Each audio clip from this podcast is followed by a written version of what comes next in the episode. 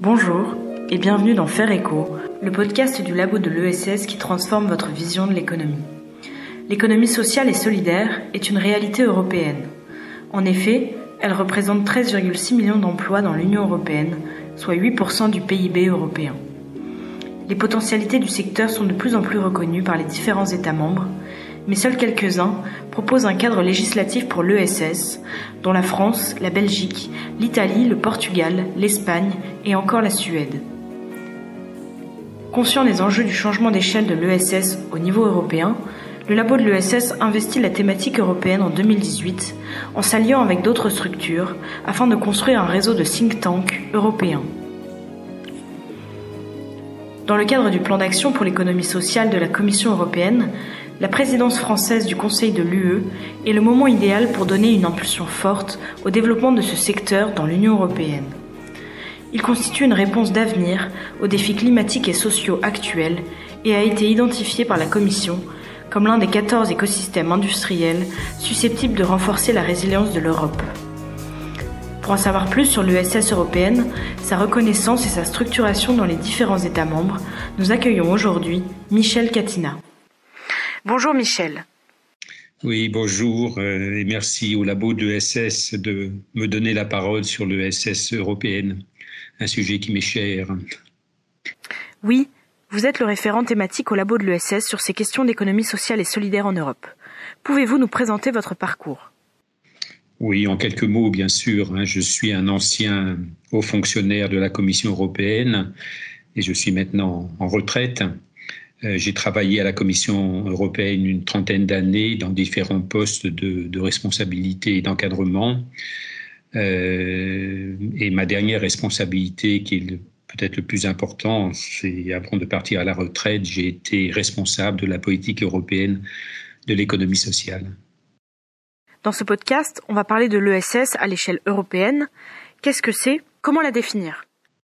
L'économie sociale et solidaire à l'échelle européenne, c'est la même chose qu'à l'échelle française. Hein. Le concept est le même. Et en plus, maintenant, on dispose d'une définition à l'échelle européenne suite à l'apparition du, plan européen euh, en faveur de l'économie sociale, qui est le même euh, qu'à l'échelle française. Hein la définition proposée est, tout à fait proche, en particulier de la définition que l'on retrouve dans la loi Hamon de, 2014.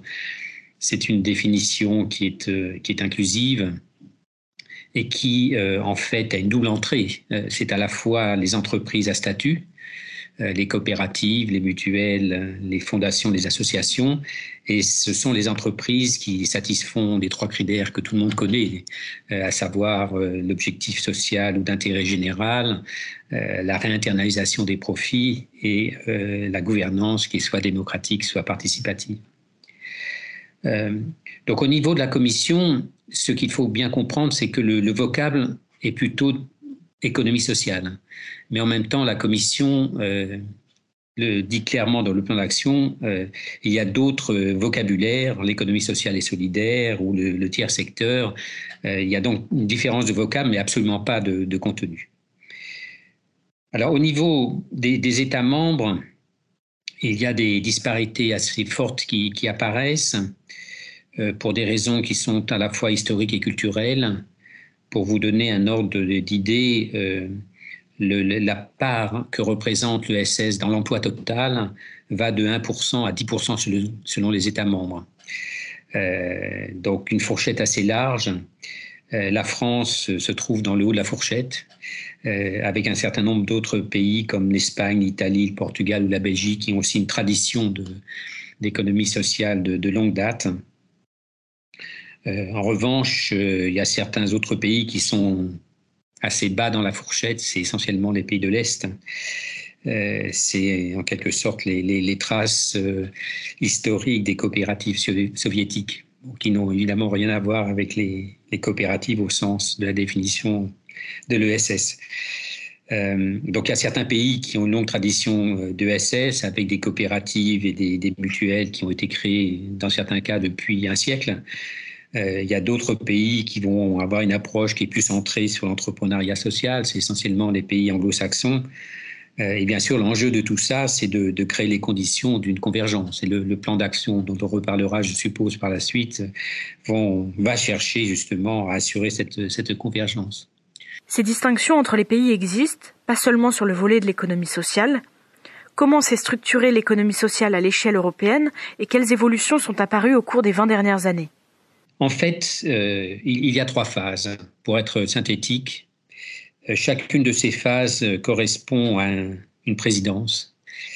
Euh, d'abord présidence Barroso avec Michel Barnier qui est commissaire au marché intérieur et aux services qui euh, initialise réellement la politique européenne d'économie sociale.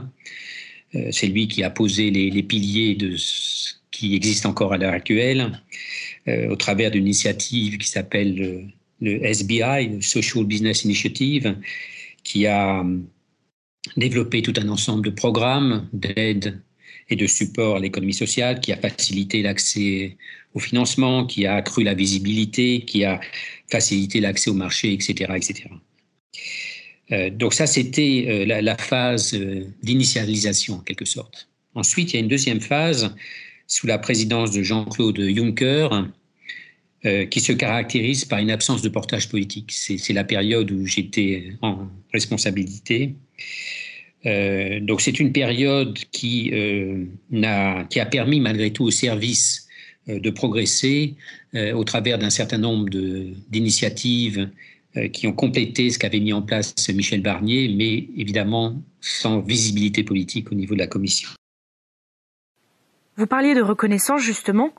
Pourquoi la reconnaissance et la promotion de l'économie sociale à l'échelle européenne est-elle si complexe et quels sont les freins qui ont retardé cette reconnaissance? En fait, pour moi, ce qui est complexe, c'est surtout, d'une façon générale, la mise en place d'une politique de soutien à l'ESS. Euh, L'ESS, c'est un modèle économique alternatif euh, qui demande pour se développer de mettre en œuvre un environnement favorable sous de multiples angles. Hein. Ça peut être l'angle réglementaire, de façon à tenir compte des spécificités, ça peut être euh, l'angle d'accès au financement, compte tenu de la lucrativité limitée des acteurs de l'ESS, ça peut être euh, sous l'angle de l'accès au marché. Ce sont des petites structures, donc euh, difficulté à accéder au marché public. Ça peut être sous l'angle de, l'innovation, comment favoriser l'innovation sociale. Ça peut être sous l'angle de, de la coopération, qui est l'ADN de l'ESS et qui n'est pas de la compétition au sens traditionnel du terme. Euh, ça peut être en termes de formation, etc., etc. Donc, une politique de promotion de l'économie sociale, elle est complexe à l'échelle européenne comme à l'échelle nationale.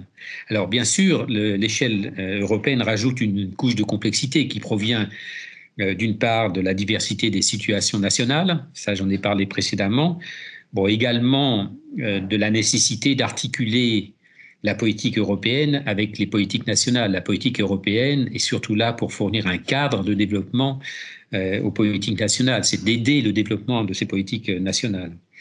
Euh, donc, euh, en ce sens, il y a euh, une certaine forme de complexité supplémentaire, mais je pense que cette complexité va être vite dépassée avec le, plan d'action s'il réussit, puisque l'objectif est d'amener les différents États membres à un même niveau, une même situation en termes de, de support à l'économie sociale et solidaire. En 2019, vous le mentionniez précédemment, Nicolas Schmitt devient commissaire européen à l'emploi et aux droits sociaux. C'est le début d'une nouvelle période. Quel changement depuis son arrivée? Quels signaux positifs pour l'économie sociale? Alors c'est effectivement le, début d'une nouvelle ère. Ça c'est clair. Euh, bon, le, changement euh, depuis son arrivée euh, au fait que euh, le commissaire Nicolas Schmitt est un défenseur de longue date de l'économie sociale et solidaire. Il avait été, lorsqu'il était ministre luxembourgeois sous présidence luxembourgeoise, il avait en particulier euh, réussi à convaincre le Conseil d'adopter une résolution en 2016 euh, qui euh, déjà contenait un certain nombre d'engagements de la part des États membres à promouvoir l'économie sociale et solidaire. Donc c'est également lui qui a, qui a créé un groupe de pilotage de l'ESS euh, qui réunit euh, tous les États membres qui sont leaders en termes d'économie sociale et solidaire, qui a commencé avec un groupe de 6 ou 7 et qui est maintenant euh, à peu près à 18 euh, États membres. Euh, donc les choses évoluent dans le bon sens. Alors, c'est lui aussi qui a réussi à se faire mandater par la, présidente Ursula von der Leyen de préparer un plan d'action. Donc ça fait quand même énormément de, changements. Alors ça s'est traduit par un ensemble de, signaux qui sont très positifs de mon point de vue. Euh, quand on scrute les différentes initiatives qui ont été menées par la Commission, par cette Commission depuis les, deux dernières années, on se rend compte qu'il y a une, prise de conscience politique du rôle de l'ESS pour mettre en œuvre les différentes politiques européennes. Euh, ça concerne par exemple l'économie circulaire, ça concerne la politique industrielle, ça concerne les piliers européens des droits sociaux, euh, l'emploi des jeunes, l'agenda pour les qualifications, etc. etc. La liste est, assez longue.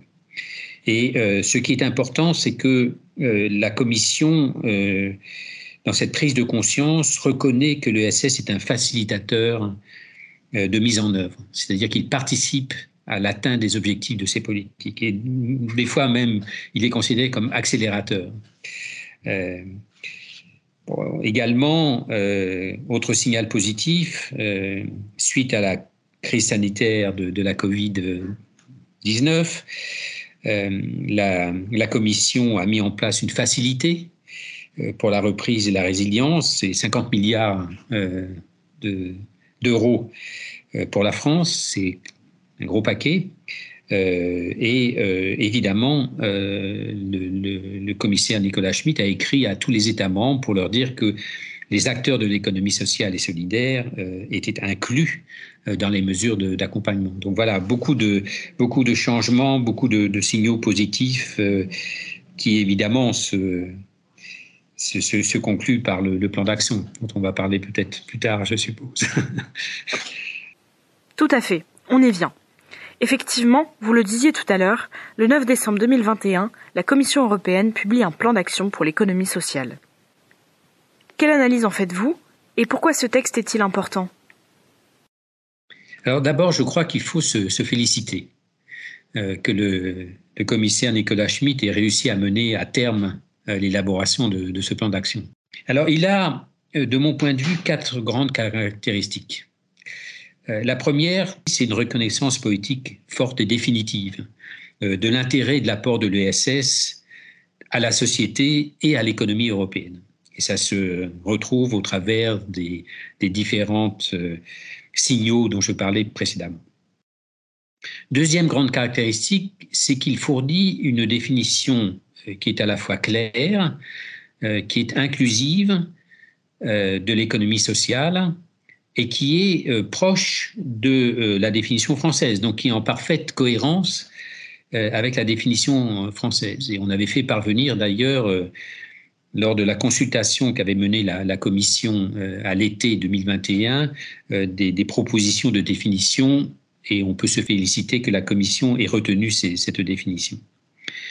Alors le troisième élément, c'est euh, en termes de contenu, euh, c'est à la fois une structuration euh, et une amplification de la politique européenne de l'ESS. Au fil de l'eau s'est développé depuis Michel Barnier un certain nombre de, de mesures, d'initiatives qui sont là structurées à l'intérieur de ce plan d'action, qui sont articulées les uns avec les autres euh, avec une amplification en général de ces mesures et euh, également euh, de nouvelles mesures qui vont accroître en quelque sorte le, dispositif. Alors ce plan a trois objectifs très généraux. D'une part, créer un cadre propice à, l'essor de l'économie sociale et solidaire.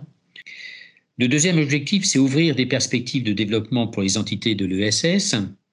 Gros efforts qui est fait en termes d'accès au financement à travers d'un programme qui s'appelle InvestEU.